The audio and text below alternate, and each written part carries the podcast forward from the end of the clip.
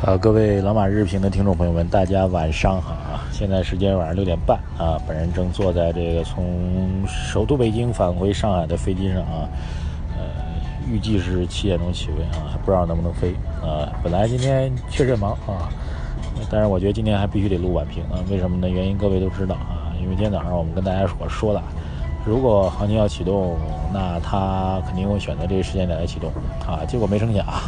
早盘盘面还是有上攻的意愿啊，午盘之后这个杀下来了，而且杀的还挺猛啊。这个我们的交流的微信公号后台呢，肯定这个不满情绪很多啊，我特别能理解啊。但是怎么来解释啊？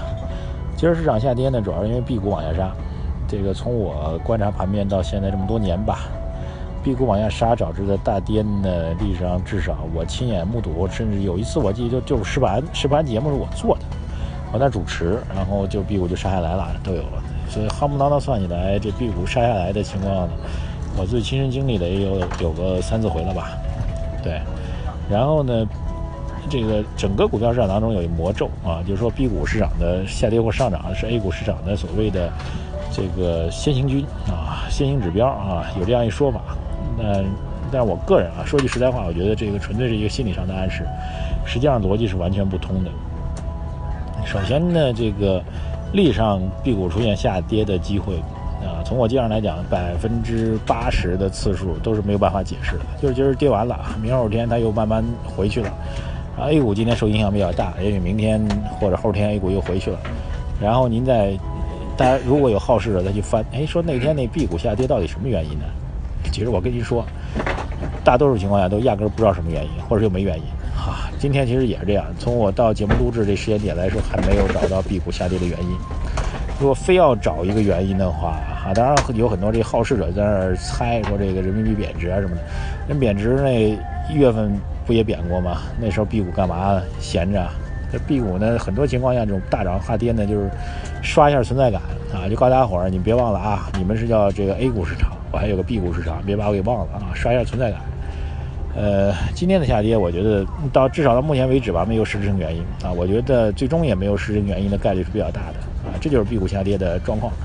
然后非要找一个原因的话，那就是这 B 股交易量太小了，每天的交易量几个亿，今天可能成交的整个市场成交的也就十几个亿。大家知道，其实，在 A 股市场当中，资金量特别大啊。甚至我身边看到一些做私募的人，能够动用和调动资金啊，一个一个小私募机构能调动资金几个亿以上，这很正常，在 A 股市场，对不对？那如果 B 股市场当有一部分的这个资金量比较大的投资人，突然因为家里缺钱了啊，或者干嘛吧，这个他就抛了，他一抛，这盘面就撑不住了，就是他完全是一个意外事件，绝大多数都是意外事件。所以您说一个意外事件啊。然后它就会决定市场整个大趋势，这逻辑您自己冷静下来，您琢磨琢磨，觉得靠谱不靠谱啊？这是我要讲的第一点啊。第二点就是，这个是 A 股市场被 B 股带来之后啊，接二来讲，它仍然会快速的去修复这样一个下跌啊，会发现这个市场这个这个这这个没有那么想象中那么恶劣，然后 B 股市场纯粹是幺蛾子啊，B 股市场纯粹是刷存在感。B 股市场就是，哎，属于无厘头，对吧？就这样状况，A 股还会反弹回来的。呃，至于所谓 B 股市场是 A 股市场的先行指标，那更多的就是历史经验证明啊，B 股一下跌啊，其实你也可以理解吧，就两个市场如果关联在打比方，咱就美国市场吧，啊，美国市场如果这个纳指突然暴跌，或者哪怕是这个这个纳斯达克、标普、道指其中一个指数突然开始下跌了，而且跌得非常非常猛，其他俩指数会不会跌呢？也会跌，那这能不能说啊？这纳指就是道指或者标普的先行指标呢？这逻辑完全不通。那只不过 A 股市场当中多次出现这种情况之后，大家就会形成这种所谓的逻辑啊。就更何况 A 股和 B 股市场是完全割裂的市场，它的关联度比那个纳指、道指和标普还差很多啊，完全割裂两个市场，这中间逻辑性完全不通啊。所以我倒觉得依然坚持我们早上的逻辑吧。如果大家觉得年前啊，就十二月底之前还有一波机会的话，那这波机会最好的发动的时间点就是现在这个时间点，再往后拖越往后拖越难。所以乐观来看待这个盘面的表现吧。而且我觉得早上我们提两个板块，一个是 B B P，一个是债转股。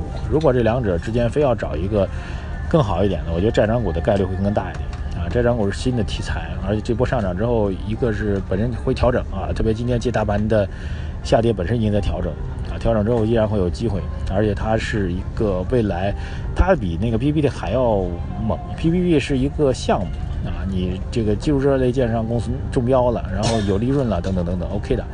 呃，但是你利润能赚多少呢？另外一回事。但债转股这直接把上市公司的资产负债表给优化了啊！上市公司马上可以轻装上阵，后面可以焕发出这个呃叫做这个凤凰涅槃般的机会啊！所以我觉得这次下跌呢，反而会是我们去精选类似债转股类的上市公司的一个战略性投资机会。